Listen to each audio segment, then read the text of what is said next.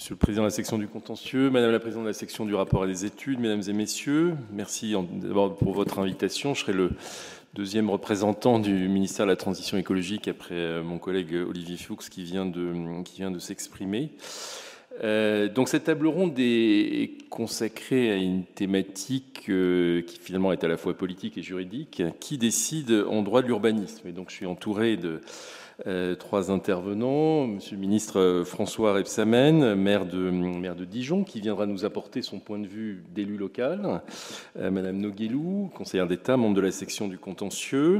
Et puis Madame Saxic, avocate, spécialiste du droit de l'urbanisme et qui a accompagné beaucoup de porteurs de projets. Et nous, et nous donnera également leur point de vue.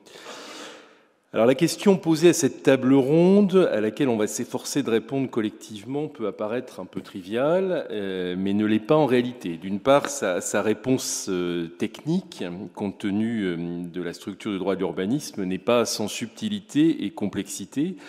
Et puis d'autre part, cette question constitue un enjeu fort pour la, politique publique de l'urbanisme, dont l'équilibre continue de, s'ajuster au gré des évolutions législatives. Avant même d'identifier qui décide en droit de l'urbanisme, il faut noter qu'on peut déjà s'interroger sur la notion même de décideur dans ce cadre. Est-ce celui qui délivre l'autorisation d'utiliser le sol pour tel ou tel projet? Celui qui élabore les règles applicables aux dix projets dans le cadre de la planification, celui qui détermine le cadre commun à l'échelle nationale, dans ce qui peut sembler une logique d'entonnoir, sans parler bien sûr de celui qui est chargé de vérifier la conformité des actes finalement pris aux règles qui l'encadrent, ou encore de tous ceux qui, porteurs d'un projet d'aménagement ou de construction, ou défenseurs d'un maintien de l'existant, estiment avoir à faire entendre leur voix, notamment en déposant euh, des recours. Alors je ne reviendrai pas en introduction sur les grandes lignes de la répartition actuelle des pouvoirs, puisque c'est Madame euh, Noguelou qui euh, interviendra sur ce point. Néanmoins, on peut, me semble-t-il, dire que dans le paysage global que, vous connaissez, ce qui frappe, c'est avant tout la multiplicité des intervenants qui, disposent d'une part plus ou moins grande du pouvoir de décision. Donc finalement, le constat, c'est celui d'une fragmentation. Le vice-président évoquait tout à l'heure le mot d'éclatement euh, du pouvoir de décision. Je crois que c'est bien ça, euh, c'est bien ça notre sujet, qu'il s'agisse des décisions de planification, d'autorisation sur les projets, de la répartition complexe entre l'État et les collectivités territoriales, de l'impact et des relations entre la législation de l'urbanisme et les législations euh, connexes. Ce point a déjà été évoqué. Donc, Monsieur Repsamen, Madame Saxic, vous serez amené à vous, positionner avec des regards euh, complémentaires, je crois, euh, sur cette question de cette fragmentation et de, la manière dont vous la, percevez et, sans doute les difficultés qu'elle peut entraîner. Alors, quelques mots enfin sur, euh, dirais, les évolutions euh, récentes euh, sur ce point. de notre point de vue, ministère chargé de, préparer des textes réglementaires ou, législatifs, ministère de la Transition écologique et de la cohésion des territoires désormais, je crois que cette question, c'est un, en fait, elle est posée régulièrement, quasi systématiquement, et peut-être de plus en plus quand nous préparons des textes euh, législatifs euh, ou réglementaires. Pourtant, si on regarde les, textes les plus récents, on a l'impression que le paysage, qui finalement est issu d'une stratification successive, n'évolue pas énormément. Si on prend l'exemple de la, loi climat et résilience, qui a déjà été évoquée à plusieurs reprises, elle aborde sur le fond euh, des, réformes qui sont majeures. On a parlé de la sobriété foncière, de la lutte contre le trait de côte, euh, contre le recul du trait de côte. Mais en réalité, euh, si on regarde la répartition des compétences et du pouvoir de décision qu'elle organise, elle s'appuie finalement sur des mécanismes assez classiques, notamment en faisant confiance aux dispositifs de planification et en ne modifiant pas euh, le, rôle des autorités euh, décentralisées avec un rôle d'accompagnement, euh, de contrôle de l'égalité, bien sûr, également de l'État. mais finalement, notamment sur la sobriété foncière, en s'appuyant sur la répartition des compétences telles qu'elle existait jusqu'à présent. Et on pourrait dire la même chose du, projet de loi sur l'accélération des, énergies renouvelables qui a été également cité, qui est en cours euh, d'examen, qui ne, modifie pas de manière profonde euh, cette question de la, de la répartition des pouvoirs. Alors néanmoins, euh, est-ce que cette stabilité veut dire qu'on est arrivé à une sorte d'équilibre satisfaisant? Je veux dire que je n'en suis pas très sûr. Et ce que nous voyons aussi au niveau de notre ministère, c'est euh, finalement une réflexion euh, émergente consistant à se placer vraiment du point de vue des porteurs de projets et à analyser euh, les procédures du, du droit de l'urbanisme et des législations connexes un peu dans une logique d'efficacité et en se posant des questions comme Comment peut-on aller plus vite? Comment limiter le coût, les risques pour les porteurs de projets et euh, les opérateurs euh, économiques?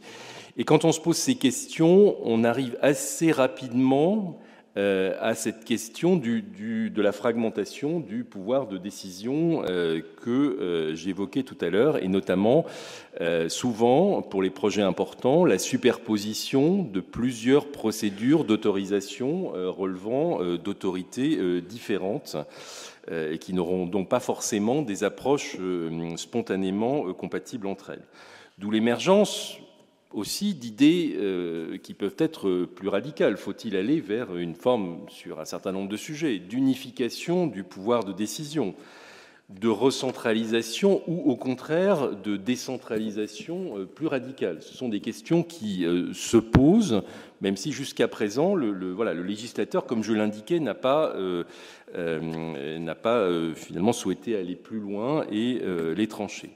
Alors, un exemple intéressant de, ce point de vue, me semble-t-il, est le projet de loi euh, d'accélération du nouveau programme nucléaire euh, dont euh, le Conseil d'État a été saisi très récemment, qui a été déposé auprès du Parlement et qui sera examiné au début de l'année prochaine. Puisque dans ce texte, finalement, le gouvernement propose un régime procédural ad hoc qui conduit dans une certaine mesure à une unification du processus de décision sur l'autorisation d'urbanisme et l'autorisation environnementale et dans le cadre d'une recentralisation et de décisions qui seront prises euh, par décret. Alors, certes, on est sur un cas qui est assez particulier, celui d'un programme euh, stratégique et avec un, nombre d'implantations de, nouvelles centrales qui est quand même assez limité. Euh, mais ça illustre finalement les, réflexions que, j'évoquais euh, précédemment sur ces questions de, voilà, d'accélération euh, et de mise en cohérence des procédures. Donc, on peut se poser la question de savoir si de tels régimes procéduraux pourraient être intéressants dans d'autres situations. Je pense que c'est une question à laquelle je n'ai pas de réponse définitive et qui est un sujet extrêmement euh, sensible parce qu'il touche directement à la répartition des euh, institutionnels entre l'État et les collectivités territoriales. Mais voilà, le problème, le problème est posé. Je pense qu'il faut être assez, assez prudent euh, dans les réponses. Et donc finalement, pour, les, pour les différents intervenants, peut-être que on pourra revenir à l'issue de vos interventions. Je crois que la, question qui se pose aujourd'hui, c'est faut-il envisager de faire évoluer cette répartition des compétences et quelles seraient à cet égard les, priorités pour que la réponse à cette question, peut-être à l'avenir, soit qui décide en droit de l'urbanisme, soit plus, euh, plus lisible euh, pour tous. Donc, je vous propose euh, de donner d'abord la parole à Monsieur le ministre François Rebsamen, donc pour nous exposer son point de vue du décideur local en matière de droit de l'urbanisme. Merci.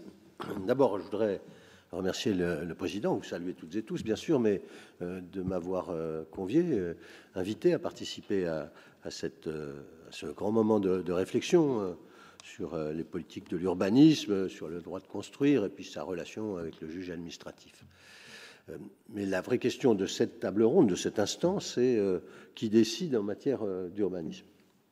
Alors, j'avais prévu quelque chose, une intervention assez précise, et finalement, vous écoutant, Madame la Présidente tout à l'heure, et écoutant les intervenants, je me suis dit, il faut changer complètement euh, il faut, improviser parce que ça va pas aller du tout.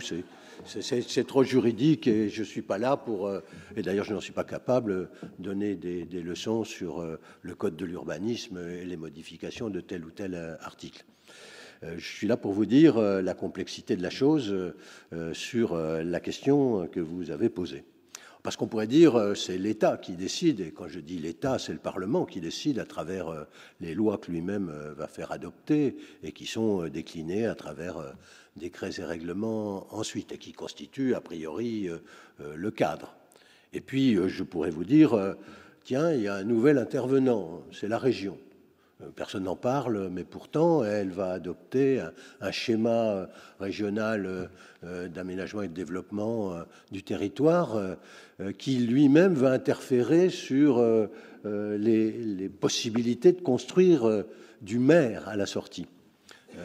Et ça m'amènera forcément à parler de zéro artificialisation nette, puisque ce schéma euh, va avoir lui-même un impact euh, sur un nouvel intervenant dont personne ne parle parce que les trois quarts ne savent plus à quoi ça sert, ce qui s'appelle les schémas de cohérence territoriale, le SCOT.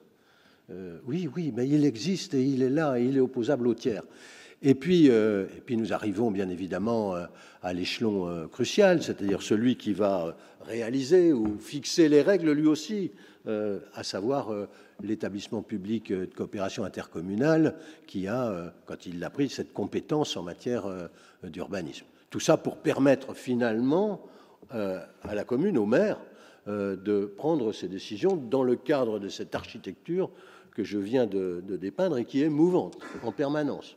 On vient de le voir avec le fameux ZAN dont il faudra bien parler à, à, un moment de cette table. Et puis tout ça nous amène bien évidemment au contrôle derrière. Parce que vu qu'il y a tous ces intervenants de manière euh, précise précédemment, euh, à la fin, il y a euh, le juge administratif qui lui-même contrôle la légalité de tout ce que je viens de dire. Avec l'apparition, vous avez parlé d'environnement, d'un nouvel, comment dire, d'un nouvel environnement politique pour le cas qui s'appelle l'écologie. Et vous parlez d'environnement, mais les citoyens parlent d'écologie. Et donc, euh, euh, nous avons ça me fait penser, euh, mon prédécesseur à la mairie de Dijon s'appelait Robert Poujade, il était le premier ministre de l'Environnement. Et il avait fait un livre très intéressant qui s'appelait Le ministère de l'impossible. Et donc, on voit les évolutions aujourd'hui où l'écologie est devenue justement très prégnante dans le problème de l'acte de construire avec euh, les règles qui vont en découler et les nouvelles apparitions, j'allais dire, pour euh, euh, les, espèces protégées, les habitats des espèces protégées, très importantes. Les, chauves-souris, bien évidemment, souvent sont là et, pèsent très lourd sur le juge administratif. Et donc, nous avons toute cette architecture aujourd'hui, mais au bout du bout, le maire, il est jugé sur sa politique en matière de logement. Et donc, euh, la vérité de, ce schéma, c'est que euh, selon les décisions qu'il prendra ou qu'il ne prendra pas, le jugement de ses concitoyens impactera bien sûr euh, le résultat. Et, donc, nous aurons à voir à la suite de cela des, formules toutes faites que je vous cite, par exemple, maire bâtisseur, maire battu. J'en fais partie, enfin pas des maires battus, vous l'avez compris, mais plutôt des maires bâtisseurs. Et, donc, euh, euh, se heurter à ce moment-là à nos propres, comment vous dire, à nos propres concitoyens devient de plus en plus difficile parce que se multiplie tout ce qui empêche la construction. Quand on veut reconstruire, puisqu'on en parlait tout à l'heure, la ville sur elle-même, eh bien, nous sommes obligés de densifier la ville pour éviter de s'étendre et, ceux qui ont choisi de densifier la ville euh, pour ne pas s'étendre, pour donner un exemple euh, concret de ce que peut représenter en surface cela, je vais essayer d'être concret, 15 euh, 000 logements en 10 ans, ça a représenté sur le territoire de la ville de Dijon, ça représentait 4 terrains de foot en étalement, c'est-à-dire très peu finalement, c'est-à-dire très très peu. Mais euh, nous allons être impactés comme les autres par la loi ZAN, qui, elle, euh, bien sûr, ne fera pas de distinction entre ceux qui ont été déjà précautionneux sur euh, la consommation, entre guillemets, puisque c'est comme ça qu'on parle, des terres agricoles, et, celles et ceux qui, moins préoccupés par cela, notamment, j'ai vu le début du débat qui s'installait tout à l'heure sur les zones rurales, ont développé à l'envi des lotissements ici ou là, extrêmement consommateurs de, terres agricoles, ou d'autres communes qui, elles, n'ont rien fait du tout euh, parce que euh, c'était la décision du maire de ne rien faire.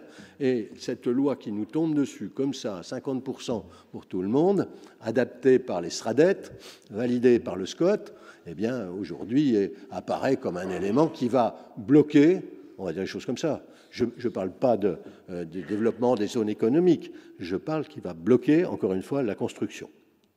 Car en matière j'avais fait un rapport sur la relance de la construction, car en la matière, il faut dire les choses comme elles sont, toute décision nationale qui est prise euh, sans concertation au départ et qui va s'appliquer unilatéralement, bien évidemment, sur le territoire à quelques ajouts, modifications euh, faites par les SRADET, les schémas régionaux, eh bien, va modifier les comportements en matière de construction, va avoir un impact immédiat.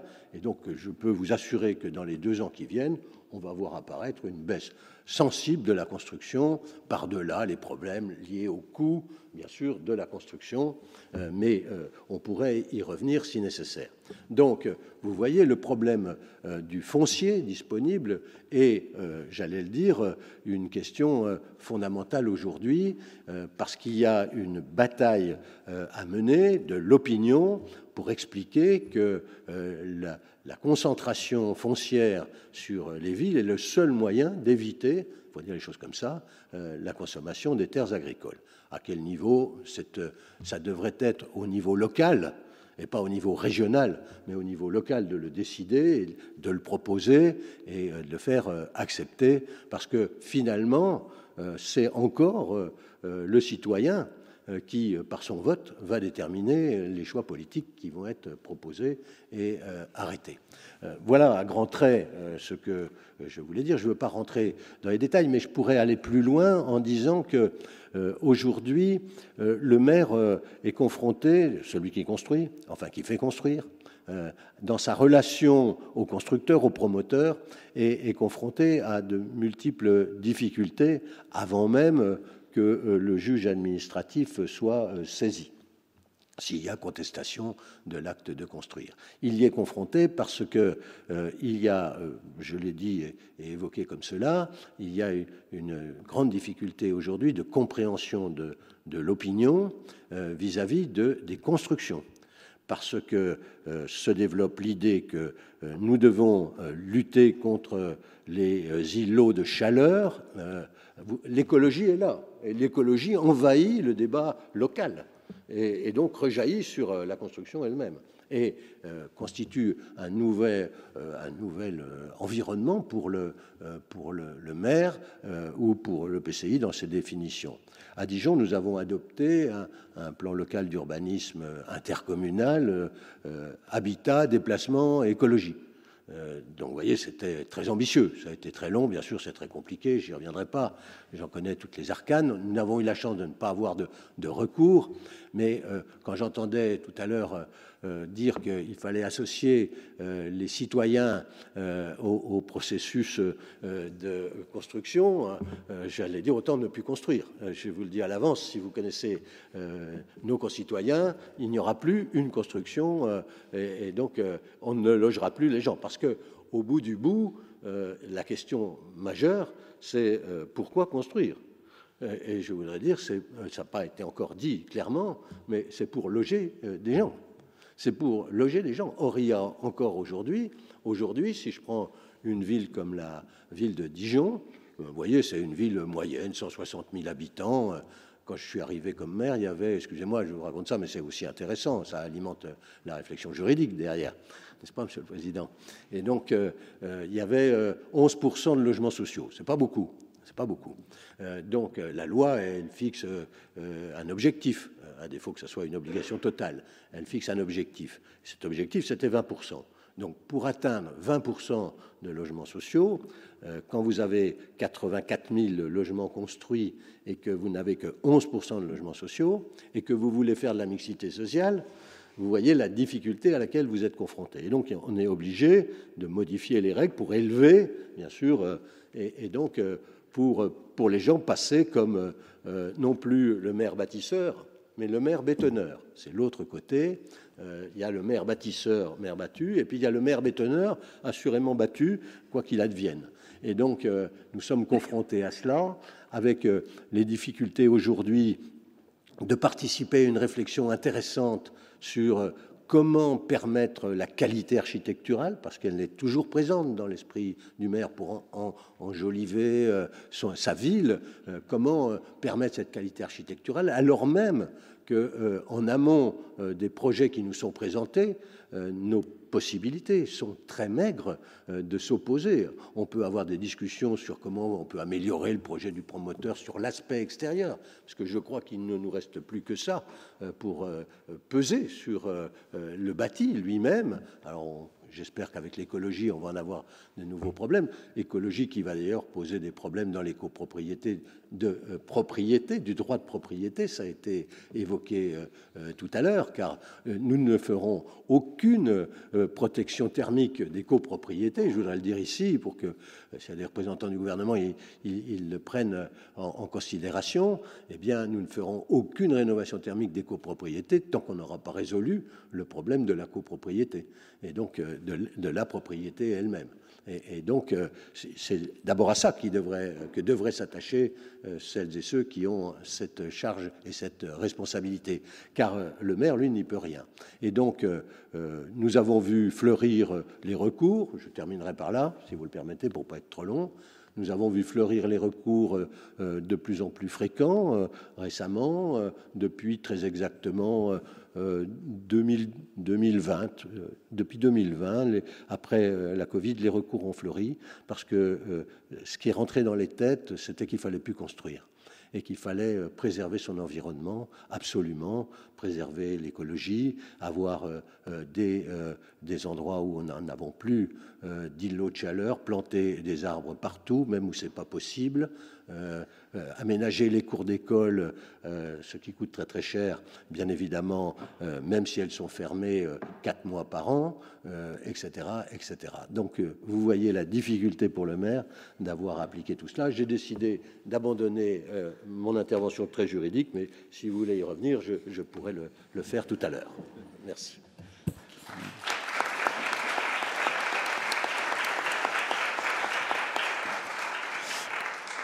Merci beaucoup. Euh, donc vous avez beaucoup insisté sur le rôle du maire, son, pouvoir, son rôle aussi d'impulsion, et c'est les objectifs qu'il poursuit en matière de production de logement. Alors je me tourne vers Madame euh, Noguelou qui va nous rebrosser le paysage juridique finalement de ce, du maire par rapport notamment aux documents de planification. Merci beaucoup, Monsieur le Président, et, merci euh, vivement, je remercie vivement les organisateurs de m'avoir convié à, ce très beau colloque. vous m'aviez un peu de, demander d'envisager de, sous forme d'une question ce qu'il restait du, pouvoir des, maires en matière d'urbanisme. Et ça renvoie, je crois, à, beaucoup des questions qui ont déjà été vues euh, depuis euh, ce matin. Euh, on sait combien les lois de décentralisation profondément transformé le, droit de l'urbanisme en confiant aux communes le pouvoir d'élaborer leurs règles et dès lors qu'elles se dotaient effectivement d'un document d'urbanisme, de délivrer les autorisations d'urbanisme. Et euh, on sait que la politique d'urbanisme est un des pouvoirs dont les maires se sont emparés avec le plus d'enthousiasme. Les campagnes électorales se font euh, souvent désormais sur des projets d'aménagement et des choix d'urbanisme. Et de ce point de vue, donc, la, figure du maire a longtemps été la figure centrale. C'est lui qui portait le, projet d'aménagement décliné dans le document d'urbanisme. Et c'est lui, surtout pour les porteurs de projets, euh, qui délivrait les, autorisations d'urbanisme. Donc il y a eu un moment après 1982 où les, pouvoirs du maire en matière d'urbanisme ont pu apparaître comme euh, étant exclusifs. Mais euh, les choses ont évolué et elles ont évolué assez rapidement. D'abord euh, parce que l'État est rapidement euh, revenu jouer un rôle clé euh, en matière d'urbanisme, cela a été dit. cela s'est fait dès 1985 avec la loi Montagne et puis 1986 surtout avec la loi littorale où l'État a cherché à reprendre la main sur les, territoires les plus sensibles.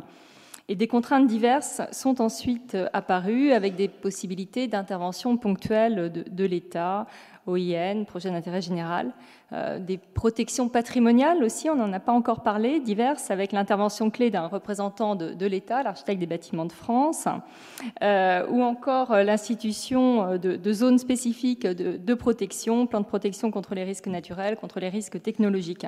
Et dans toutes ces hypothèses, l'intervention de l'État se traduit par une réglementation spécifique, parfois très contraignante, ou en tous les cas par des procédures d'avis conformes.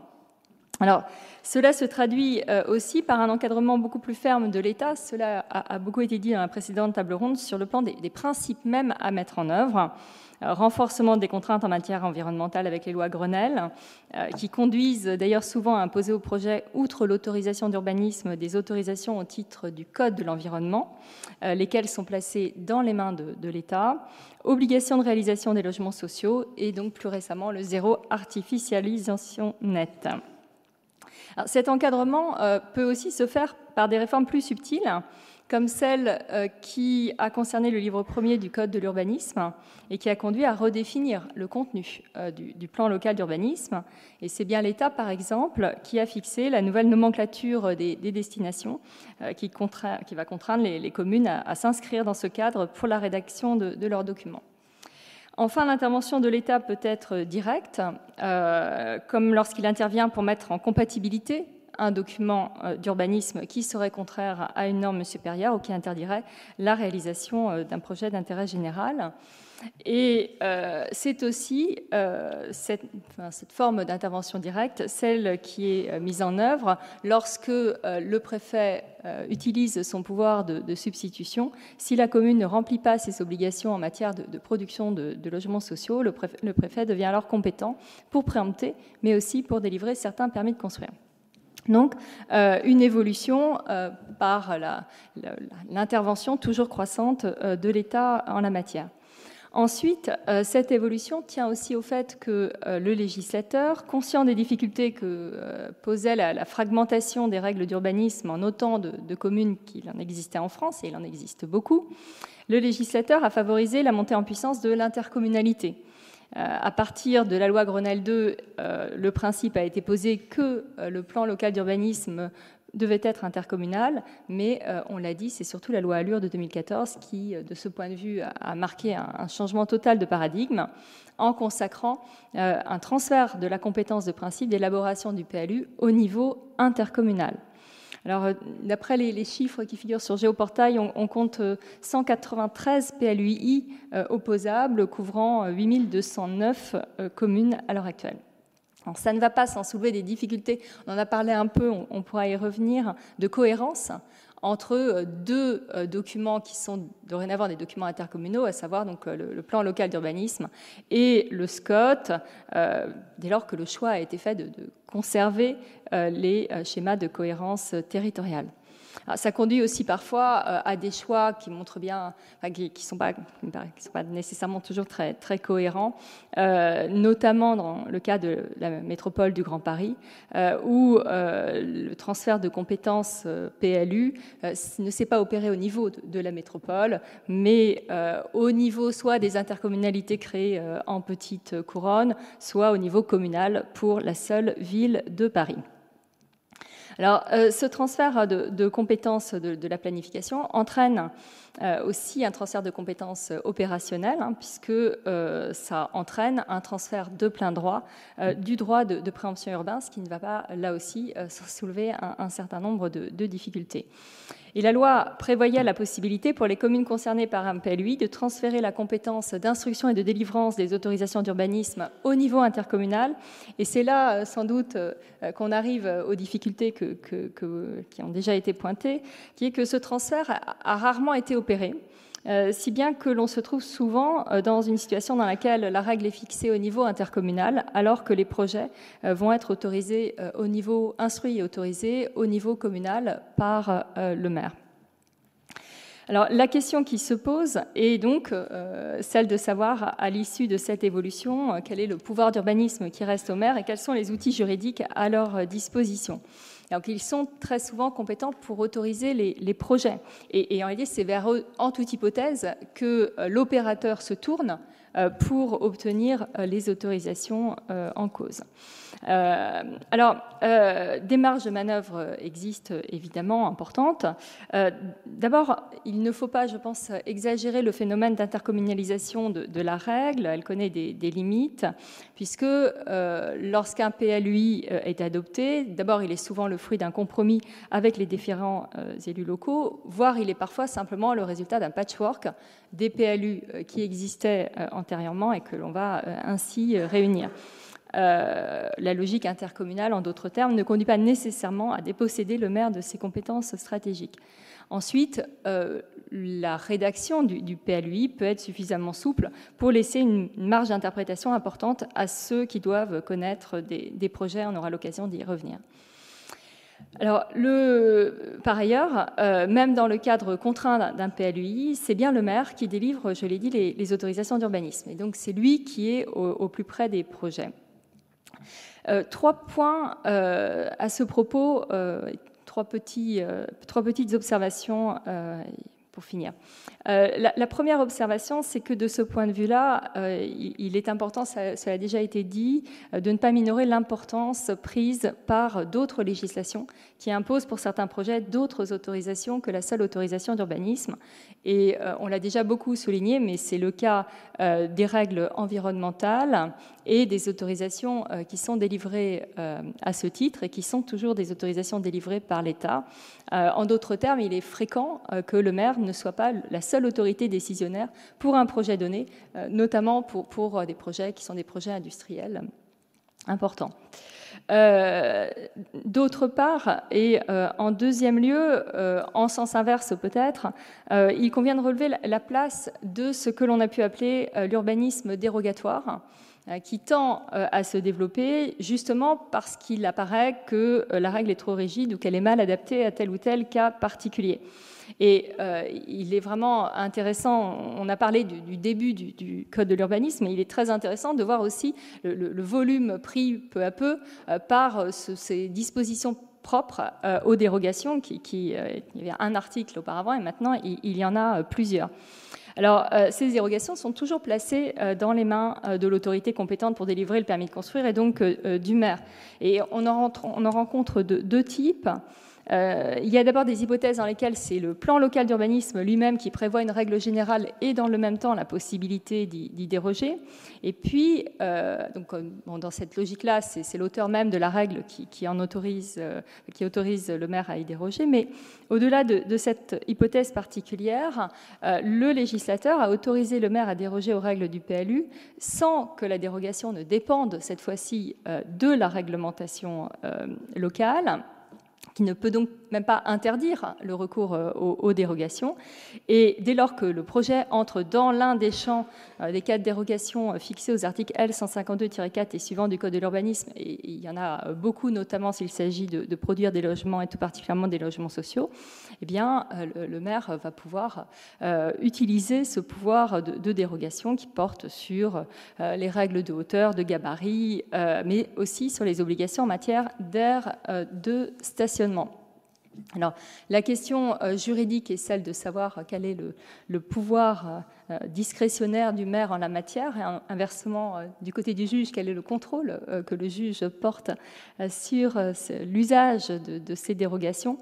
Dans le dossier qui, vous a été remis, il figure un arrêt du, Conseil d'État du 12 mai 2022, l'arrêt commune de Tassin la 2001, dans lequel il a été jugé que le, refus du maire d'appliquer, alors là il s'agissait d'une règle spéciale prévue dans le plan local d'urbanisme, ne devait faire l'objet que d'un contrôle de, l'erreur manifeste devant les juges du fond et donc de dénaturation devant le juge de cassation.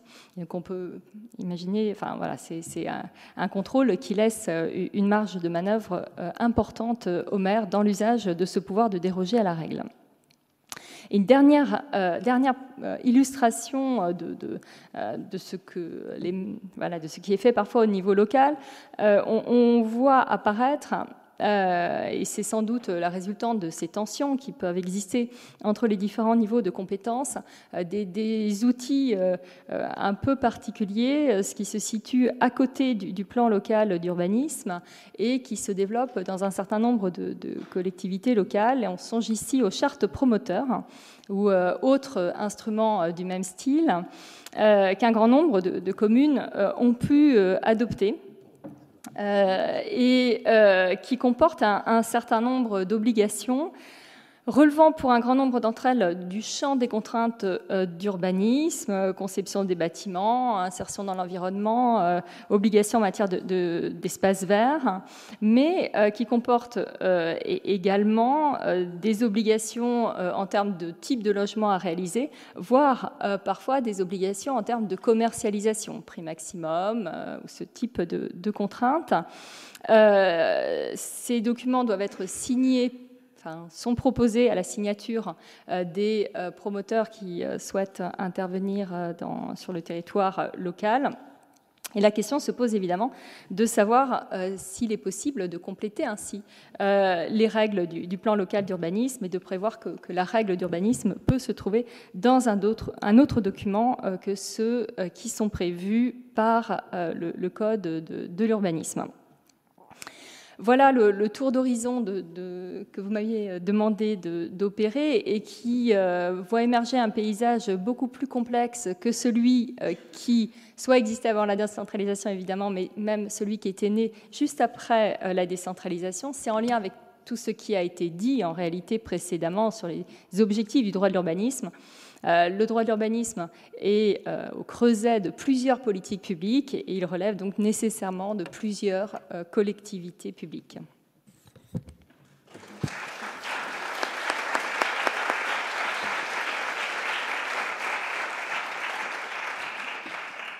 Merci beaucoup. Je crois que c'était très, très complet. Vous avez en particulier, je crois, bien illustré cette tension qu'on a entre le niveau communal et le niveau intercommunal, qui était vraiment un sujet un peu qui arrive qu'on retrouve constamment et notamment dans les, dans les débats parlementaires en constatant, me semble-t-il, que si le rôle, croissant des intercommunalités est assez partisan, le Parlement tend quand même de manière régulière à préserver le rôle du maire. Ça, c'est quand même un sujet, euh, une constante.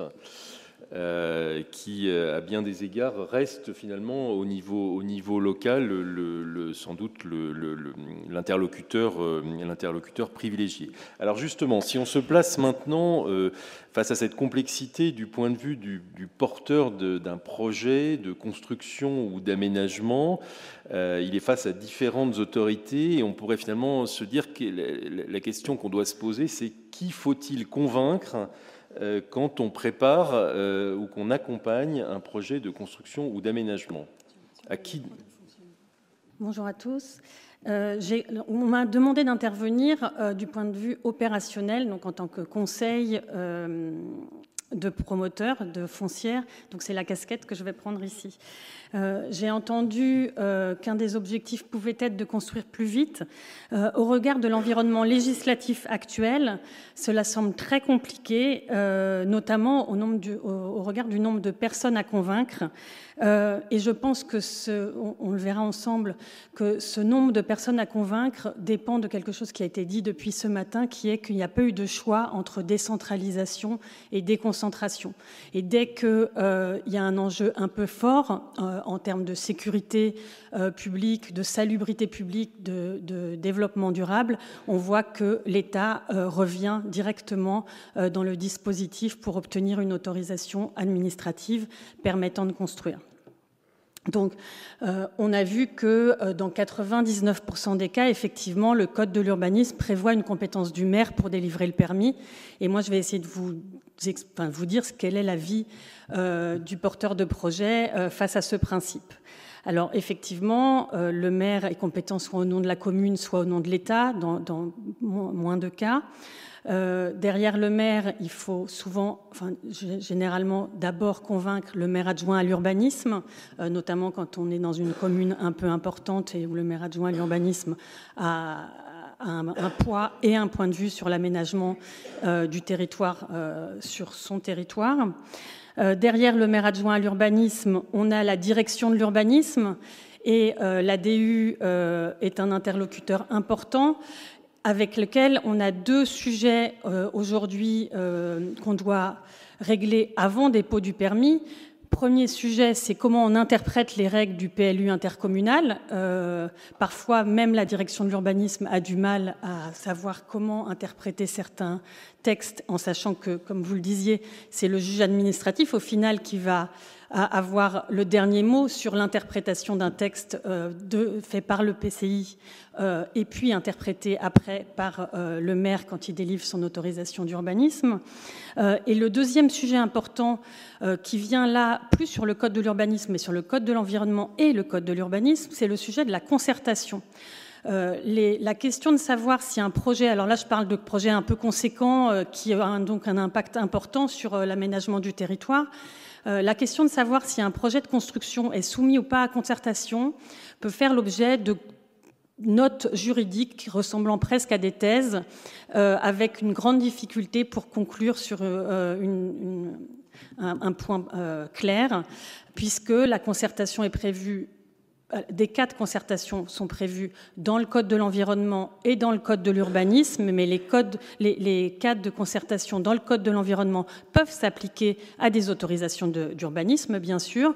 Et euh, dans le, cadre de la concertation, on a des concertations obligatoires, des concertations facultatives, des concertations obligatoires facultatives, et euh, j'en passe. Cette question-là est importante parce que le permis peut être annulé euh, sur une incompréhension du champ d'application de cette concertation. Donc c'est pour ça que, je vous parle de, ce sujet et de la question de savoir qui il faut convaincre. Euh, on a eu des cas où c'est le porteur de projet qui doit convaincre l'ADU que le projet est bien soumis à concertation obligatoire. Euh, et donc, euh, est-ce que ça va être une concertation qui va être initiée par le maître d'ouvrage ou est-ce que c'est une concertation qui va être initiée par la personne publique et laquelle? Tout ça euh, font partie des questions préalables. et sur ce point, maire, maire adjoint, DU, il y a une nouvelle, enfin pas une nouvelle, il y a une pratique qui existe et qui est maintenant dans certaines communes officielles, qui est la pratique de la préinstruction. Donc on a euh, un code de l'urbanisme qui a entendu encadrer de façon stricte les délais d'instruction avec un dispositif qui est très bien mis en place. Euh, et une fois passé un certain délai à compter du dépôt d'une demande de permis complet, le permis tacite intervient. Eh bien, cette règle est déjoué par, une, par des demandes euh, des services des directions d'urbanisme de certaines communes d'imposer euh, la préinstruction euh, des, des, dossiers, ce qui rallonge donc les délais d'instruction. je passe donc à la question de savoir, enfin, à la question des cas dans lesquels j'ai un permis qui est délivré pour construire, mais qui vaut pour une autre autorisation. Et on a beaucoup euh, de, mélange de codes euh, dans ces cas-là. Euh, je commence par le permis qui vaut autorisation pour construire un établissement recevant du public ou qui vaut autorisation pour construire un immeuble de grande hauteur, mais celui-là je le mettrai de côté parce que c'est encore plus compliqué, c'est peut-être pas utile. donc sur le permis valant autorisation ERP, e le permis est délivrée au nom du maire. Normalement, l'autorisation ERP, l'autorisation ERP est délivrée aussi euh, par le maire, mais au nom de l'État. Et euh, on a un seul instrument qui est le permis de construire, dans lequel je vais avoir une autorisation pour construire et une, euh, au titre du Code de l'urbanisme, une autorisation pour construire un établissement recevant du public au titre du Code de la construction et de l'habitation. Et dans ce cas-là, il y a des commissions de sécurité et commissions d'accessibilité qui se réunissent, qui émettent euh, un avis, et cet avis doit être suivi par le maire. Et se pose à ce moment-là la question, je vous parlais tout à l'heure du délai d'instruction au-delà duquel on avait un permis tacite. Quand mon permis vaut autorisation ERP, mon permis tacite ne me sécurise pas du tout parce que j'ai rarement vu, je n'ai même jamais vu euh, d'avis euh, des commissions de sécurité et d'accessibilité sans prescription et un permis délivré avec prescription euh, vient retirer juridiquement vient retirer le permis tacite qui a pu naître si c'est arrivé trop tardivement avec les problématiques liées au, principe du contradictoire qui doit être respecté. Donc ça, c'est donc dans ce cas-là, j'ai oublié de vous le dire, les commissions de sécurité et d'accessibilité dépendent bien des services préfectoraux. Donc on revoit l'État apparaître. Deuxième exemple, c'est le permis de construire valant autorisation d'exploitation commerciale. Depuis 2015, j'ai pareil un seul instrument qui est le permis de construire avec un avis conforme de, enfin, qui ne s'appelle pas vie conforme d'ailleurs, mais avec un avis de la CDAC, puis en cas de recours de la CNAC. Et euh, donc ces avis sont émis euh, par des commissions euh, départementales et nationales qui dépendent aussi de services déconcentrés de l'État. Et avec dernièrement la loi climat vient s'ajouter pour les PC valant AEC un autre avis conforme qui est l'avis du préfet, puisque si j'ai une imperméabilisation, pardon, une artificialisation sur euh, au-dessus de 3000 m2 de surface de vente dans le cadre de la demande de permis de construire valant AEC, alors le préfet doit émettre un avis conforme. Et dans le dernier décret qui est sorti, je crois, 13 octobre 2022 euh, pour la mise en place, euh, le décret d'application de la loi climat sur cette, cette partie-là, l'articulation entre l'avis conforme du préfet et l'avis de la CDAC ou de la CNAC assez compliqué à appréhender. Et notamment, euh, il, est, enfin, il y a un point qui est clair, puisqu'il est dit que si l'avis n'est pas transmis aux membres de la CDAC dans un délai, euh, je crois de cinq jours, enfin dans un délai particulier, euh, avant qu'elles se réunissent, alors l'avis du préfet est réputé défavorable. Et s'agissant d'un avis conforme, ça veut donc dire que le permis ne pourra pas être délivré par le maire euh, du fait de cet avis réputé défavorable. Troisième exemple d'intervention de l'État, enfin en tout cas de services déconcentrés de l'État dans la décision, c'est en cas de permis de construire tenant lieu d'autorisation au titre des monuments historiques. Donc là, je ne parle pas d'une intervention sur un bâtiment classé, je parle d'une intervention d'un permis de construire demandé euh, aux abords des monuments historiques, ce qui, euh, dans les, communes, euh, est très fréquent, puisque, voilà, c'est très fréquent qu'on soit aux abords d'un monument historique du fait du, régime des 500 mètres plus co-visibilité ou périmètre dans le PLU. Et dans cette hypothèse-là, il y a un accord de l'ABF. Accord de l'ABF qui est-ce que j'ose dire qu'il est assez discrétionnaire, puisque autant le maire sur l'aspect architectural du projet, il est limité à ce qui est écrit dans son article 11 du PLU pour les PLU euh, SRU. Euh, il, doit, donc euh, justifier la conformité ou l'absence de conformité du projet à cet article 11 et ou à l'article R111-27 du Code de l'urbanisme, alors que l'ABF a, lui, un point de vue sur l'esthétique qu'il motive, mais qui est le sien, sans motivation, enfin sans, sans règles à suivre particulières. Et ça, on peut peut-être le déplorer. J'ai un exemple concret euh, qui m'est arrivé il y a quelques années avec un porteur de projet sur un projet assez conséquent qui portait sur plus de 10 000 mètres carrés euh, de SDP. Et euh, on fait une préinstruction, on va voir les, ABF. Les ABF, c'est un projet très coloré.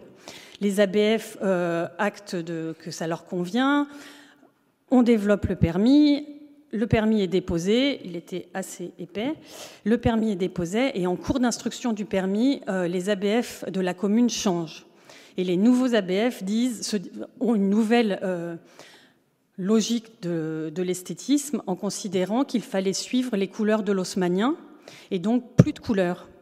Euh, en cours d'instruction, l'ABF dit Moi, je vais émettre un avis défavorable, le projet est trop coloré.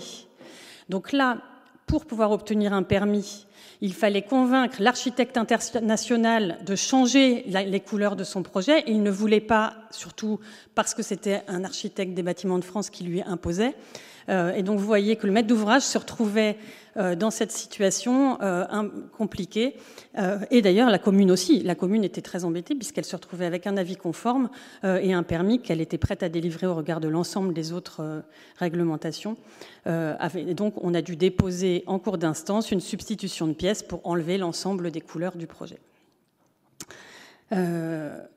Donc ça, c'était euh, pour les, exemples euh, d'avis conformes avec une intervention euh, de l'État au niveau déconcentré. ensuite, la question, vous en avez parlé tout à l'heure, de l'intervention de l'autorité environnementale. Donc l'autorité environnementale, elle intervient dans le cadre du permis de construire quand le projet est soumis à évaluation environnementale ou, en tout cas, se pose la question de savoir si le projet doit être soumis à évaluation environnementale.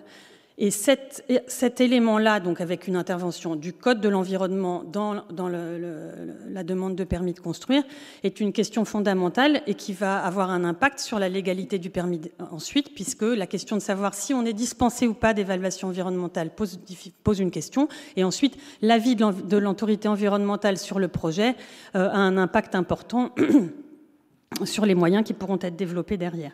Et ça, ça n'est pas à confondre avec l'autorisation environnementale, dont euh, Rosane Noguelou nous, parlait tout à l'heure. L'autorisation environnementale, qui est une autorisation qui dépend de l'État et qui est délivrée indépendamment du permis. L'articulation entre le permis de construire et l'autorisation environnementale étant, assez, étant une articulation assez faible, puisque la seule contrainte, c'est que je n'ai pas le droit de mettre en œuvre mon permis tant que l'enquête publique sur l'autorisation environnementale euh, n'a pas eu lieu. Euh, je poursuis par euh, un autre cas d'intervention euh, étatique encore déconcentré. Et là, c'est spécifique à la région Île-de-France et ça impacte l'ensemble des projets sur lesquels on travaille aujourd'hui en région Île-de-France. C'est l'agrément qu'on appelle agrément bureau, mais qui est en fait un, agrément sur l'ensemble des activités économiques. Et cet agrément-là est délivré par le préfet de région euh, sur la base d'orientation, euh, je ne peux pas dire qu'il s'impose, sur la base d'orientation qui dirige sa décision. Euh, et cet agrément est une pièce obligatoire du permis de construire. Donc encore une fois, on voit que je ne vais pas pouvoir obtenir mon permis si je n'ai pas convaincu le préfet de région de me délivrer l'agrément bureau activité économique pour pouvoir déposer mon permis de construire. J'ai encore deux petits points, je peux?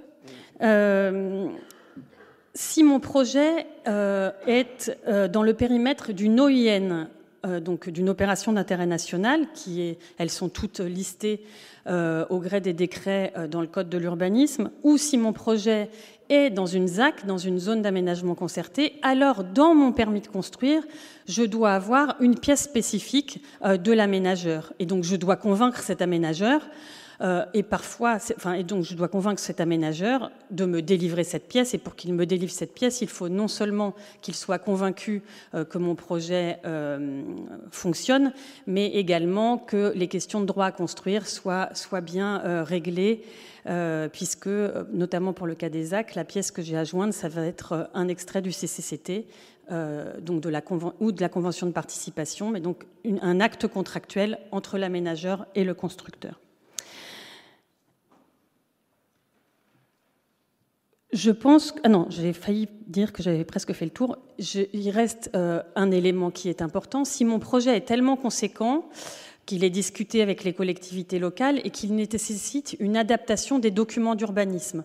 Donc, euh, euh, Monsieur le ministre Absamen nous a est intervenu pour, pour parler du PLU et du SCOT. le SCOT est un élément très important, notamment parce que le, PLU doit être compatible avec le SCOT, mais aussi, on l'oublie souvent, les projets de plus de 5000 m2 euh, de SDP doivent directement être compatibles avec le SCOT. Donc on peut, contre un permis de construire, euh, soulever un moyen euh, en lien avec le SCOT, et le SCOT étant moi ce que j'appelle du droit mou, c'est-à-dire qu'il y a beaucoup de choses dedans et on peut lui faire faire dire beaucoup de choses, ça peut être aussi une source d'insécurité juridique. Et donc, quand un projet euh, nécessite une modification des documents d'urbanisme. Alors du SCOT, il faut vraiment avoir beaucoup de temps, vaut mieux pas en fait, euh, mais en tout cas nécessite une adaptation du PLU. Euh, il va y avoir déjà euh, la question de ça. Donc là, on s'adresse à l'EPCI, à l'EPT si je suis euh, en région parisienne, et il va falloir convaincre non seulement de la nécessité de la modification de la règle, donc de comment on l'interprète, quelle est la règle qu'on va devoir réécrire, et puis selon quelle procédure puisque il y a différentes procédures pour adapter le PLU, et selon la procédure choisie, si le PLU est attaqué derrière, ça peut la fragiliser.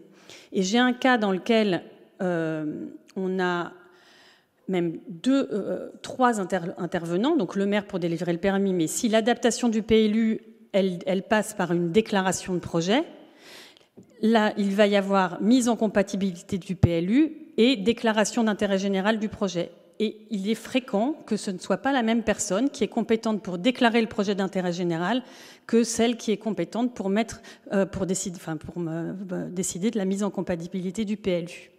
vous voyez cet environnement qui grossit, grossit, grossit.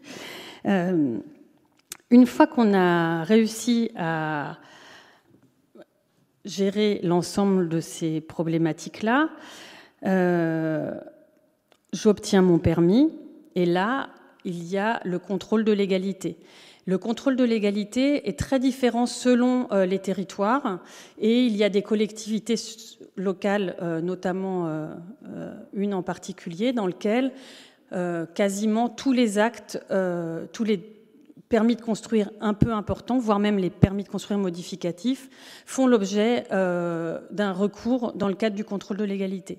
De ma pratique, euh, je n'ai jamais vu de déféré préfectoral directement en contentieux. Il y a toujours d'abord un recours gracieux de la part du préfet. Après, la volonté ou pas euh, du maire de retirer le permis quand le recours gracieux du, préfet intervient. et puis, derrière, pourquoi pas un déféré préfectoral. Dans euh, un cas très très récent, euh, recours gracieux du préfet contre un permis sur un moyen qui était euh, très bon, enfin qui était, c'était un permis valant ERP, il n'y avait pas les avis des commissions de sécurité et d'accessibilité, donc voilà. Il est décidé euh, avec la commune du dépôt d'un PCM pour que la commune règle, parce qu'elle n'avait pas transmis le, dossier euh, aux services préfectoraux pour que ces avis soient émis. donc dépôt d'un permis de construire. Donc tout ça dans, le laps de temps du recours gracieux. Et comme le PCM n'avait pas été délivré, le préfet a décidé d'un déféré préfectoral donc devant euh, le juge administratif jusqu'à ce que le permis de construire modificatif soit délivré. Et normalement, je ne sais pas ce que nous dira demain, mais normalement euh, avec un désistement euh, dès délivrance du permis de construire modificatif. Et dernière étape, une fois que le contrôle de légalité est passé, on en vient au recours des tiers. Parmi ces tiers, j'en ai deux grands pans, mais ça fera l'objet de la troisième table ronde.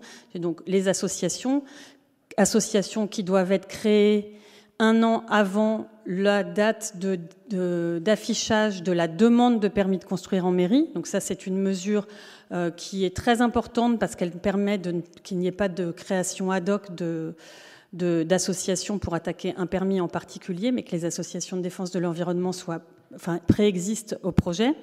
Et puis euh, la question du recours des tiers euh, voisins. Et la définition du voisin a été de plus en plus restreinte dans le code de, de l'urbanisme, puisqu'aujourd'hui, il faut qu'il puisse démontrer que son bien a été directement affecté euh, par le projet et pas par les travaux nécessaires pour faire le projet. C'est bien par le projet en termes d'urbanisme.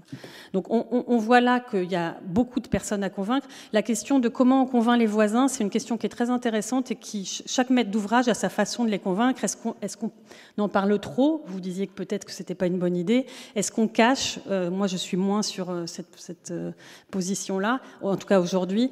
Euh, donc voilà, c'est aussi un thème très intéressant et encore plus opérationnel. En conclusion, euh, j'en aurai trois. Je pense que le principe d'indépendance des législations sur les autorisations d'urbanisme, je ne vois vraiment plus où il est. Nous, on a, euh, quand on a un recours contre un permis ou quand on suit euh, un permis avant recours.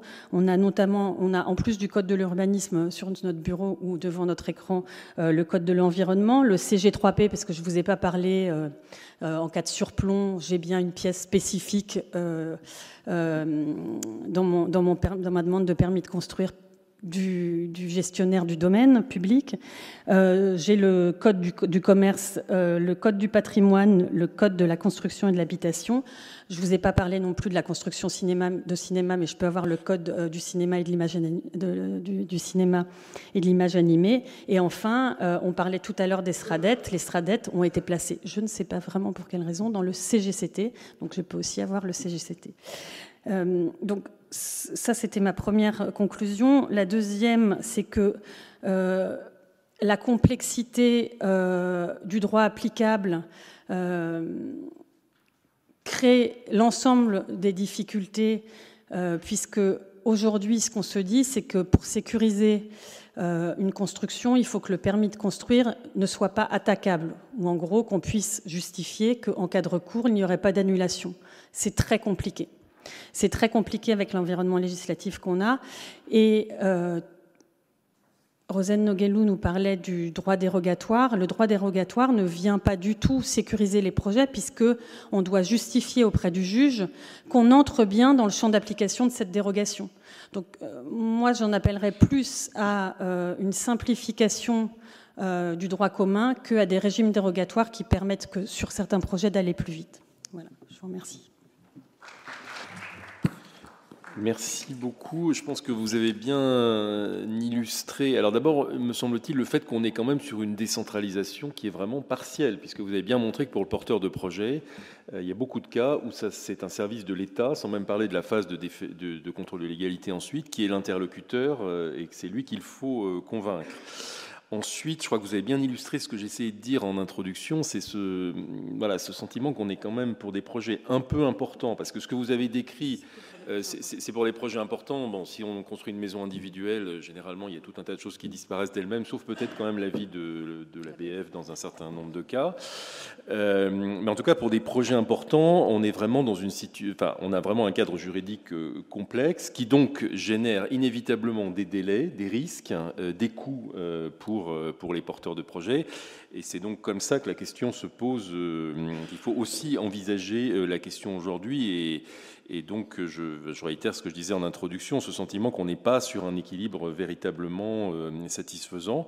Euh, j'ajouterais dire peut-être encore une difficulté supplémentaire, euh, qui est celle des moyens humains que les différents services de l'État concernés par des autorisations ou avis des législations connexes peuvent, peuvent rencontrer. Je pense que ça, c'est un point qu'il faut aussi intégrer, puisque on fait derrière ça l'hypothèse qu'on a bien des services du ministère de la Culture, du ministère de l'Intérieur, et du ministère des ministères chargés de l'environnement qui sont en situation de répondre euh, à toutes ces demandes sur l'ensemble du territoire, ce qui est en soi euh, un enjeu euh, et compliqué, et notamment pour le ministère que je représente. Alors, Monsieur Repsamen, peut-être par rapport à ce qui vient d'être dit sur le rôle important qu'a conservé l'État, ou en tout cas certains de ses services, c'est ce que Comment, comment, vous voyez les choses et quelle est votre perception de cette relation? Bon, alors je vais prendre un, exemple, puis je vais essayer de, me limiter à celui-là. J'en ai un deuxième qui va venir tout seul.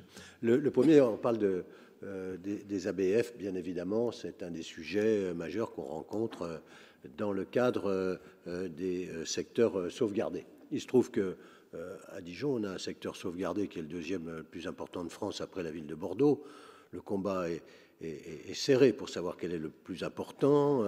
104 euh, hectares contre 102 hectares, mais enfin, voyez, disons, une centaine d'hectares de chaque côté. Et bien sûr, euh, nous sommes confrontés sur euh, ces 100 hectares à l'avis de, l'ABF sur tout projet.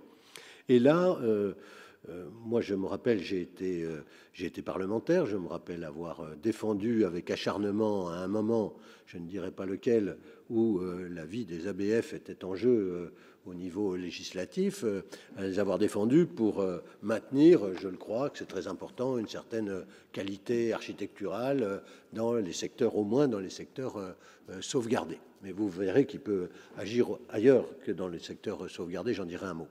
Et donc là, nous sommes confrontés à, des choses très, très simples. C'est à des hommes et à des femmes qui ne pensent pas la même chose.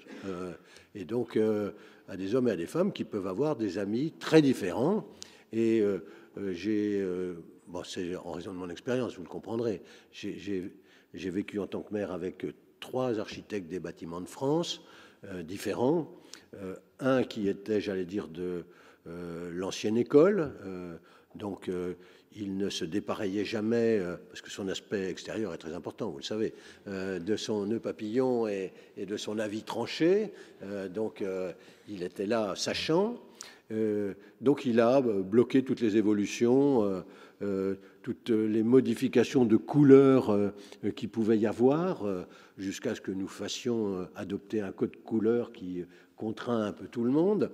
Et puis, on a un deuxième ABF qui est arrivé et qui a été quelqu'un de formidable, qui nous a accompagnés sur, les, sur tous les projets. Le, musée des beaux-arts de Dijon, j'ai pu surélever une tour du XIIIe siècle avec son accord, et euh, je, suis très heureux de l'avoir connu et, et qu'il ait pu agir euh, pour nous accompagner. Et puis, une troisième ABF euh, vient d'arriver, et alors, elle, elle est opposée à tout. Elle est opposée à tout. Euh, je vais donner un exemple assez simple. Vous savez, il y a, quand même, euh, dans nos règlements d'intérieur euh, du PLU IHD à Dijon, nous avons décidé, pour ne pas nous étaler, de pouvoir surélever des bâtiments existants. Et la surélévation s'est faite hors secteur sauvegardé. Mais il se trouve qu'il y a un hôtel-restaurant qui, qui voudrait avoir un rooftop. Et, et donc, l'ancien architecte des bâtiments de France avait donné un avis plutôt favorable. Il, voulait, il était prêt à revoir euh, le, projet architectural, mais il était favorable. Elle est arrivée, c'est non. Et donc, euh, elle a dit c'est non. Donc, euh, vous voyez que le pouvoir du maire en la matière, c'est quand même de consoler ceux qui n'obtiennent pas satisfaction. c'est très important. et, d'essayer de. Voilà. Et alors, je vais entamer une discussion avec euh, cet architecte des bâtiments de France parce qu'elle a été remplacée pendant une période qui est personnelle, pour des raisons personnelles, par son adjointe. Et tout ce qu'avait autorisé son adjointe, en revenant, elle a tout supprimé. Et donc, euh, c'est aussi ça, les architectes des bâtiments de France. Mais je suis très fier d'avoir défendu cette profession euh, quand j'étais parlementaire, même si j'en subis aujourd'hui quelquefois les désagréments.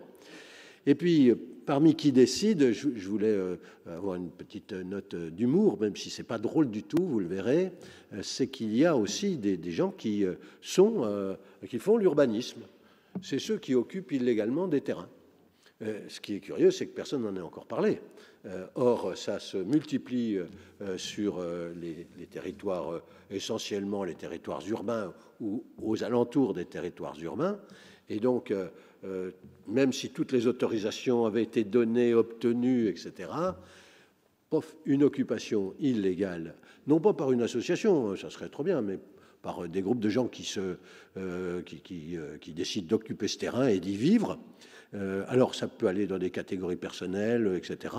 Donc il peut y avoir des occupations. Et tant que l'État ne fera pas appliquer la loi, c'est-à-dire l'évacuation, c'est c'est pas Notre-Dame-des-Landes, mais c'est pas loin des fois.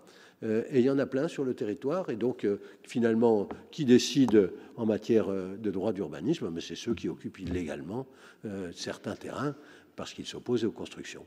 Donc, vous voyez, il ne faut, rien oublier en la matière. Vous avez sûrement aussi des, contentieux sur ces sujets, bien évidemment, armés de beaucoup d'avocats. Ils arrivent comme ça à une profession respectable d'ailleurs.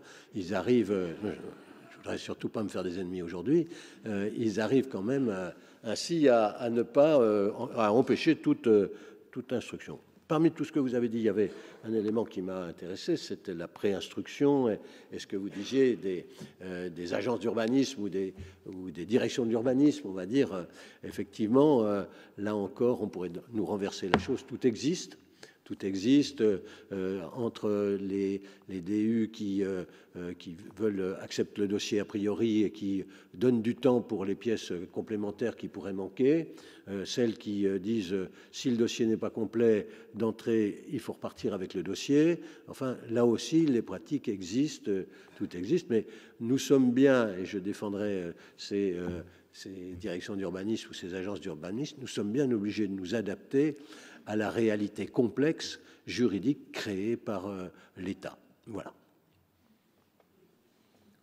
Peut-être euh, une question complémentaire. Madame Noguelou évoquait tout à l'heure la, pratique qui a émergé dans un certain nombre de communes dites des chartes promoteurs, donc finalement consistant à dire, ajouter un certain nombre d'engagements euh, voilà, sans base juridique explicite par rapport à ce que prévoient les documents de planification. Enfin, comment vous, quel est votre regard sur cette, euh, sur cette pratique qui, est enfin, qui reste euh, controversée? Oui, dans le, dans le rapport que j'avais fait sur la relance de l'urbanisme, c'est venu assez rapidement parce qu'il y avait eu le rapport euh, Pierre-René Lemas et, et Jérôme, Leclerc euh, qui préconisaient comme solution d'apaisement pour valoriser la qualité architecturale à laquelle souvent nous sommes confrontés, d'adopter une charte de qualité urbaine, architecturale et des usages de l'habitat. C'est ce que nous avons fait euh, à, Dijon, et je dois dire que ça facilite grandement les rapports avec euh, les promoteurs, parce que ça s'adresse à une sorte euh, de, de pré-cadre co-construit avec les promoteurs constructeurs, et donc ça nous permet, pour ceux qui ne rentreraient pas euh, dans ce cadre et qui n'avaient pas validé ce projet, qui viennent de l'extérieur, les promoteurs, euh, ils viennent de partout, et quand une ville se développe et construit, ils quittent leur territoire et ils viennent dans les endroits où ils peuvent construire et gagner de l'argent, ce qui est bien normal. Et donc euh, à Dijon arrivent beaucoup de promoteurs qui viennent de la région lyonnaise, parce qu'il paraît que c'est un peu plus difficile en ce moment de construire euh, dans la région lyonnaise. Euh, il y en a beaucoup qui viennent de la région strasbourgeoise, parce qu'il paraît que c'est un peu plus difficile de construire dans la région strasbourgeoise. Et donc, euh, ils arrivent à Dijon. Et donc, nous avons décidé de les faire rentrer dans ce cadre de la charte urbaine architecturale et des usages de l'habitat que nous avons adopté avec les promoteurs locaux présents et euh, je dois dire que ça nous facilite euh, grandement la vie. C'est aussi un élément qui peut permettre euh, aux maires de se baser sur autre chose que, vous savez, il nous reste plus grand-chose pour nous opposer en termes de beauté architecturale à un projet, il nous reste l'aspect extérieur. Finalement, il nous reste que ça. Vous discutez avec un promoteur et vous dites non, l'aspect extérieur, ça ne s'intègre vraiment pas euh, dans cela, c'est vraiment pas euh, possible. Eh bien, euh, s'il veut, il continue quand même. il continue quand même. On verra après devant le juge comment ça se passe. Et donc, avec cette charte, je crois qu'on peut avoir comme cela des, des avancées. L'exemple que je ne voulais pas donner, mais que je vais donner quand même, c'est celui de l'ABF, et je terminerai par là. Euh, qui maintenant, euh, à Dijon, on a une pratique de, on a euh, fait, on a inventorié un certain nombre de maisons remarquables. Et nous avions, avec l'ancienne ABF, celui qui était compréhensible. Nous avions compréhensif. Nous, avions arrêté un certain nombre de maisons remarquables. Et maintenant, le nouvel ABF décide donc que tout l'environnement des maisons remarquables et c'est comme le secteur protégé, et euh, ils interdisent, euh, elle interdit en l'occurrence cette personne, euh, elle interdit tout photovoltaïque sur les toits dans la rue où il y a une maison remarquable, ce qui est quand même assez difficile dans une période où justement on cherche à avoir un peu d'autonomie en termes de mix énergétique et de production d'énergie renouvelable. Mais bon, ça passera sûrement avec le temps ou avec un nouvel ABF qui arrivera un jour. Le sujet des ABF est un, est un sujet éminemment d'actualité puisqu'il en est question à travers toute une série d'amendements dans le cadre du projet de loi euh, d'accélération des énergies renouvelables. Euh, donc on verra ce que ça va donner. Euh, Madame Saxi, vous souhaitiez, je crois, réagir bien dans cet exemple que, euh, en fait, on ce qui pose difficulté, je l'ai peut-être pas assez dit, c'est qu'on a différentes personnes publiques qui interviennent sur les mêmes sujets exactement. Euh, donc là, on l'a vu sur euh, la question des bâtiments remarquables dans le PLU. Donc c'est le PLU qui a considéré qu'il les considérait comme remarquables et l'ABF s'en empare. Et j'ai un exemple sur, en matière de, RP et permis de construire. Sur Paris, on a un réel problème depuis quelques mois, et, vous verrez que je ne sais pas comment on peut s'en sortir, c'est que, euh, alors faut pas que je me trompe de sens, les euh, sorties sur l'extérieur bah sur l'extérieur pour les, pour les services préfectoraux doivent se faire, se faire avec des bâtons qui, enfin, donc des becs et des portes qui ouvrent sur l'extérieur. Or, la ville de Paris ne veut pas euh, délivrer euh, d'autorisation, enfin, même, c'est même pas une question d'autorisation euh, d'occupation du domaine, mais la ville veut que les, les, ouvrants n'ouvrent pas sur l'extérieur, mais sur l'intérieur. Et donc, on se retrouve avec des permis de construire qui sont déposés et un avis de l'ABF qui, enfin, pardon, un avis des services de la commission de sécurité qui va à l'encontre de ce que souhaitent euh, les services de la direction de l'urbanisme. Et, avec des maîtres d'ouvrage qui viennent nous voir, nous, avocats, en disant qu'est-ce qu'on fait? Et honnêtement, je ne sais pas quoi leur répondre. Merci. Madame Noguelou un mot brièvement sur, sur les chartes. en, réalité, tout dépend un peu de, ce qu'on trouve dans, ces chartes, parce que euh, là, vous faisiez allusion à une charte où, si j'ai bien compris, on trouve des, données architecturales principalement, mais euh, certaines d'entre elles comportent des, prescriptions très précises sur euh, le prix maximum de vente pour des projets qui ne sont pas des projets publics, qui sont des, projets privés, voire même sur les personnes auprès de qui il faut commercialiser en priorité les, logements qui, seront réalisés. Donc, c'est quand même une nébuleuse euh, dans laquelle on trouve beaucoup de choses euh, en, fonction, des, en fonction des communes, je crois. Alors, je crois que vu le temps qui nous reste, il nous reste à peu près une dizaine de minutes pour passer euh, la parole à, des questions donc dans la salle, s'il y en a. Bonjour, Michel Richard. Donc, je suis président de chambre au tribunal administratif de Strasbourg, intervenant plus particulièrement sur les questions d'urbanisme. J'avais envie de rebondir sur une problématique qui a été évoquée, celle de la non-lisibilité de la règle d'urbanisme qui crée de l'insécurité euh, pour les porteurs de projets.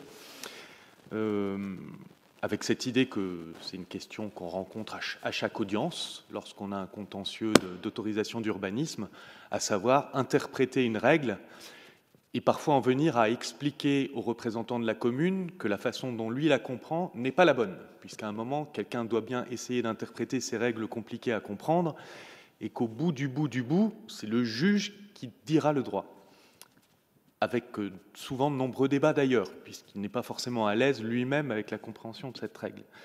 Ça m'amène à penser qu'il y a certainement un terrain de réflexion à mener de la part euh, à la fois des collectivités locales, mais aussi de l'État qui, est responsable, je pense, justement de l'environnement global de la règle d'urbanisme, de sa lisibilité, de la sécurisation des projets sur le territoire, de tout ce qui empêche la production de logements, euh, pour reprendre un petit peu les, termes euh, de, Monsieur le maire.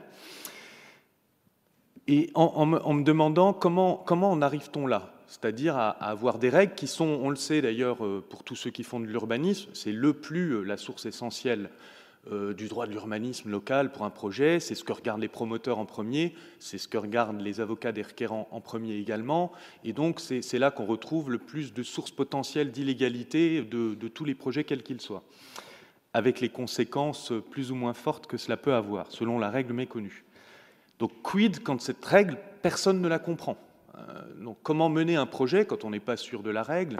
Comment être sûr de sa réalisation, de sa faisabilité, de sa sécurisation, de sa régularisation, si dès le début on ne la comprend pas? Euh, Je crois qu'on en est venu là parce que l'État était très souvent, alors j'y vais à grands traits, je caricature, je pense que pour les postes qui, fixaient la règle du droit de construire, euh, Olivier Fuchs en a parlé avec euh, l'état d'esprit qui était le leur, qui était vraiment de se concentrer aujourd'hui et maintenant sur a-t-on le droit de construire ou pas. L'État était quand même très souvent à la baguette avec des DDE, excusez-moi, c'est ceux que les moins de 20 ans ne peuvent pas connaître, mais euh, tous ces services de l'État étaient spécialisés sur la production de la norme de droit lisible et accompagnaient les collectivités. Alors tenez la main et vice-versa, avec la, décentralisation qui prenait son ampleur. Il me semble qu'avec la, perte de compétences de l'État euh, voulue, hein, euh, bon, dans le cadre de la RGPP, etc., on a euh, perdu énormément de compétences au niveau local. Là, c'est un petit peu l'ancien sous-préfet qui parle, qui se rend compte que la norme locale, elle est finalement, alors excusez-moi pour les élus hein, et la libre administration des collectivités locales, mais de plus en plus dans les mains des bureaux d'études avec les élus intéressés, conscients de la nécessité de réfléchir aux normes d'urbanisme qui vont encadrer euh, tous les projets de construction de leur commune, hein, mais ceux qui veulent bien le faire et ceux qui veulent bien mettre le nez dans le détail de ces règles. C'est redoutable. normalement, ce sont des heures de travail, de réflexion pour savoir quels sont les objectifs en termes de hauteur, d'éloignement ou autre. Est-ce qu'il est fait ce travail? Je ne sais pas. Est-ce que les bureaux d'études font l'effort d'adapter leur modèle, permettez-moi de le dire, aux problématiques locales que leur soumettent les élus s'ils veulent bien leur soumettre, je ne sais pas, mais c'est ça qui explique, à mon avis, la naissance d'énormément de règles insuffisamment claires dans les plans locaux d'urbanisme. Et c'est ce qui explique qu'on en retrouve à quasiment chaque audience. Alors, euh, ce qui est donc, me semble-t-il, euh, contestable, pour le moins, euh, quand on est dans une optique de sécuriser le droit de construire, de favoriser les logements, avec déjà toutes les contraintes qui existent en termes de, constructivité. Ma dernière remarque, c'est que je pense que, de ce point de vue-là, hein, l'État a peut-être une responsabilité à jouer avec les collectivités. Euh, on en parlait en fait lors d'une des dernières audiences en, s'amusant. On disait qu'il faudrait une espèce de. C'est comme pour le règlement de Bâle et, les, taux de financement des, banques, euh, des stress tests. Il faudrait passer tous ces plus au crible.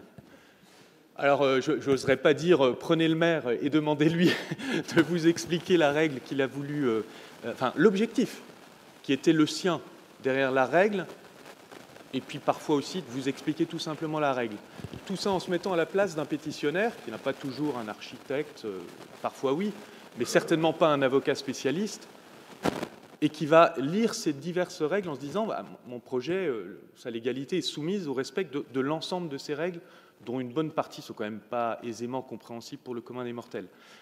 Alors que c'est la traduction politique réglementaire du PADD, du. Enfin, là, encore, j'y vais à, grands traits, mais je pense que c'est une vraie problématique. C'est-à-dire que c'est une source d'amélioration énorme de la lisibilité du droit, de la sécurisation du droit de construire.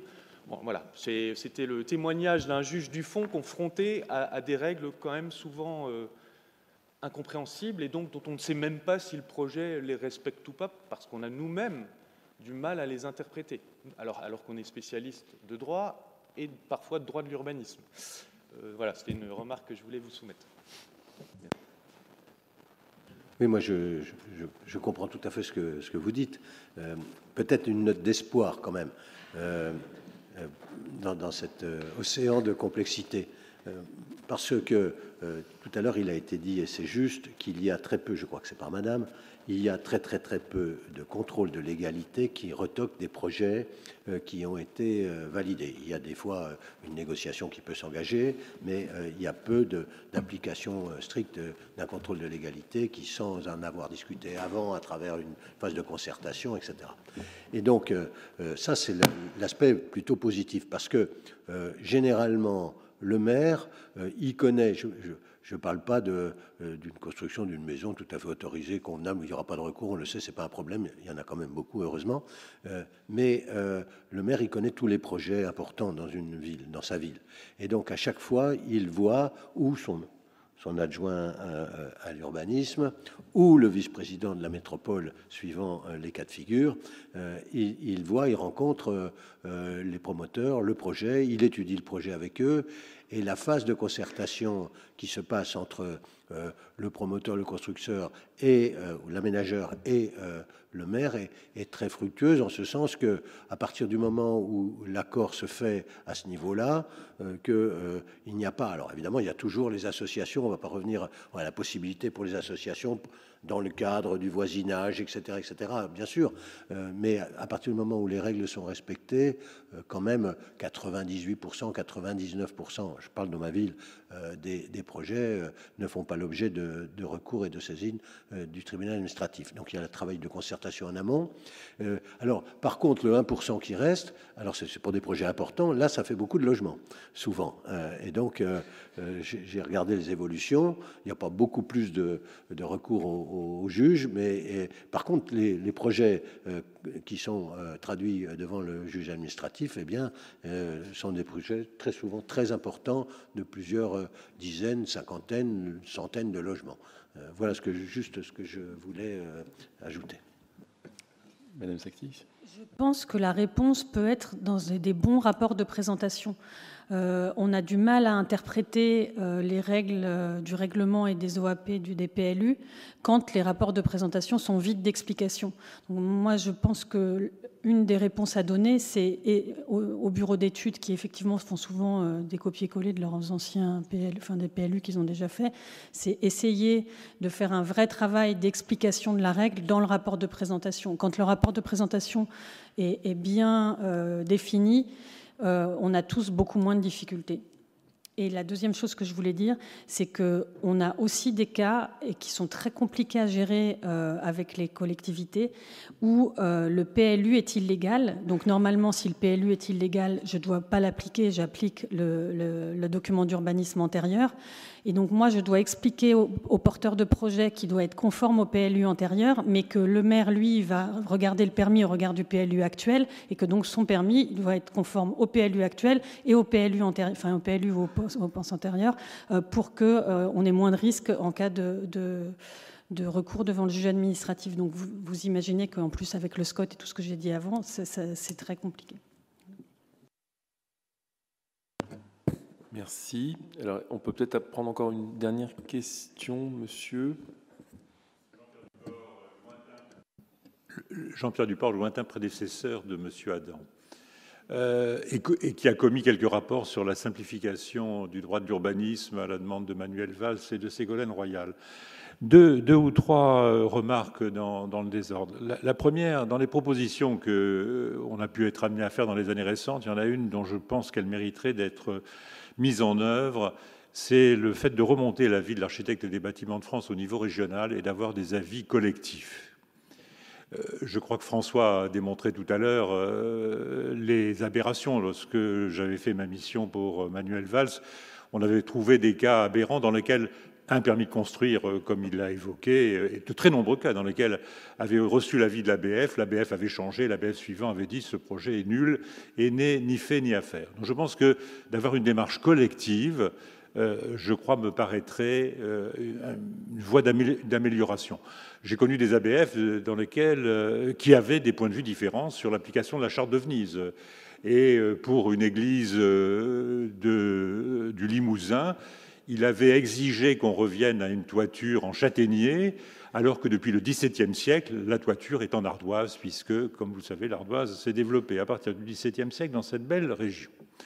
Donc ça, c'est ma première remarque. Ma deuxième remarque, et là je suis désolé François d'être en désaccord avec toi, on avait dénoncé dans ma jeunesse la perversité, Elsa va me corriger, c'était l'article 11 du, des POS en leur temps, qui définissait des règles architecturales.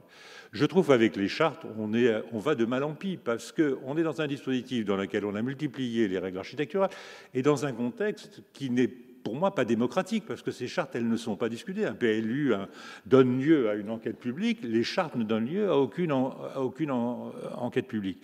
Et je terminerai par... J'aurais d'autres choses à dire, mais je terminerai par une question euh, aux magistrats qui sont ici euh, présents. Est-ce qu'il y a du contentieux lié aux chartes? Communale. Je crains qu'il n'y en ait pas, car quel est le promoteur qui oserait attaquer une charte communale?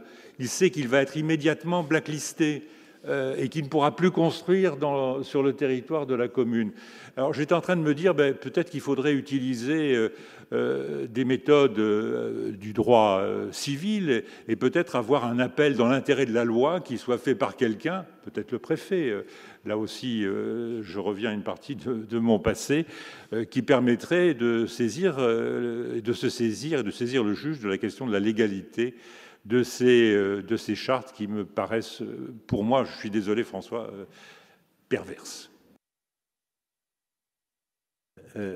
juste un mot, Jean-Pierre, si vous le permettez, mais c'est pas un dialogue qu'on doit avoir à cet instant, mais ça dépend de, comment on conçoit ces chartes. Euh, je connais, euh, euh, je, ne dirais pas où, mais je connais des, chartes qui sont effectivement aujourd'hui, qui pourraient être sujets à bien des recours parce qu'elles sont un accord tacite qui est fait en amont. Moi, je pensais à des chartes de qualité architecturale et de conditions d'habitat qui me semblent importantes. Effectivement, ça dépend comment elles sont élaborées. Merci.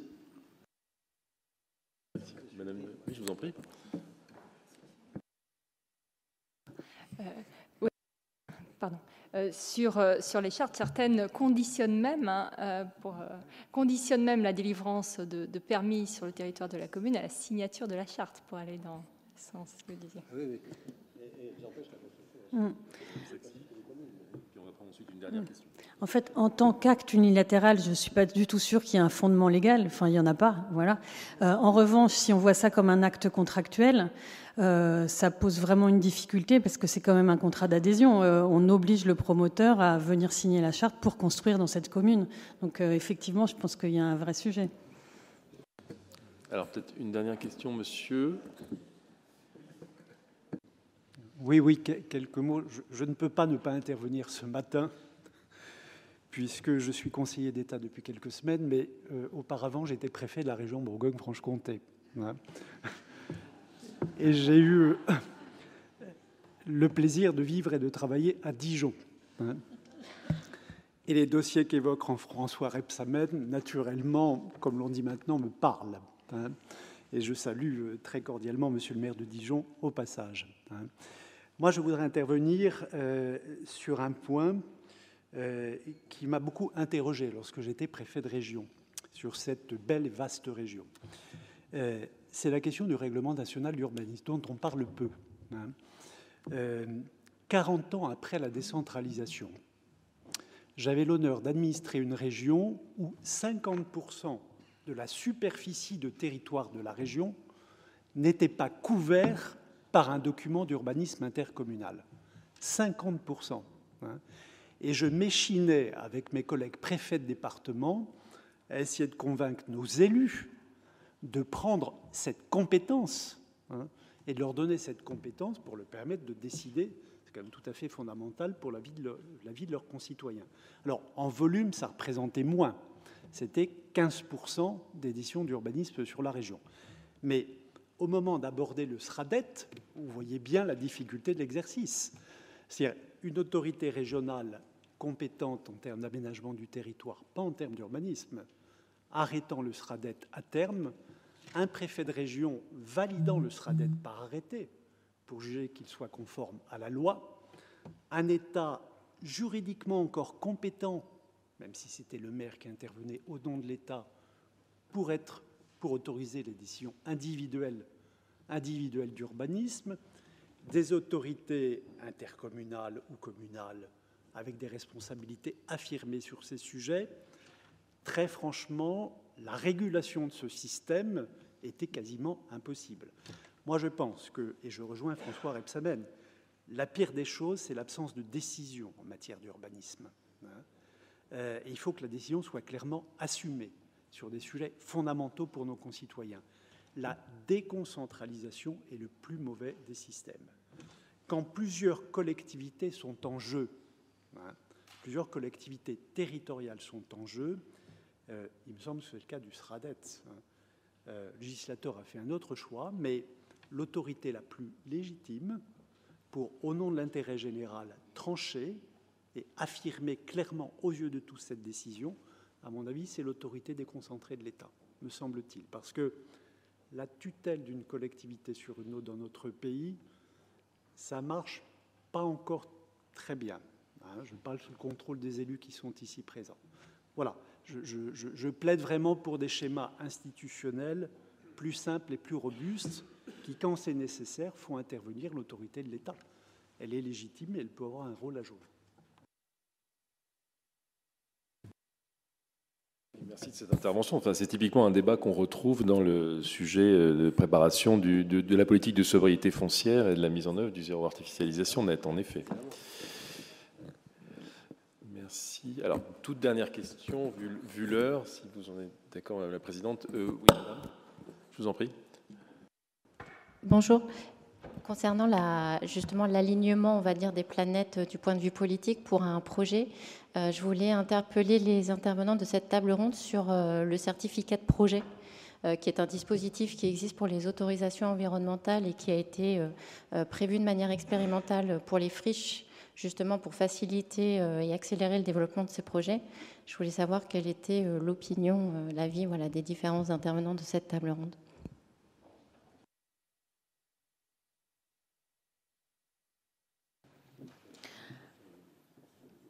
Je sais que c'est porté par beaucoup de monde et par des notaires aussi.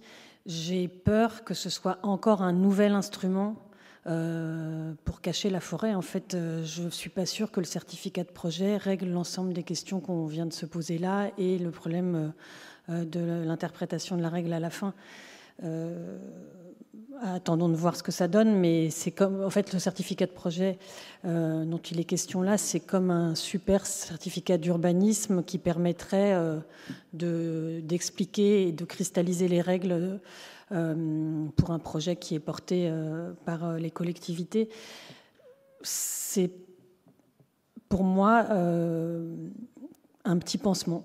Voilà mais je suis même pas sûre que ce, sur les, porteurs de projets qui ont, les capacités euh, de faire analyser l'ensemble des documents d'urbanisme, euh, dont le projet nécessite une adaptation des documents d'urbanisme, en fait, ne peuvent pas passer par cet instrument-là et n'en ont pas forcément besoin. Si, écoutez, je vous propose qu'on s'arrête là. Merci beaucoup aux trois intervenants. Merci de votre attention.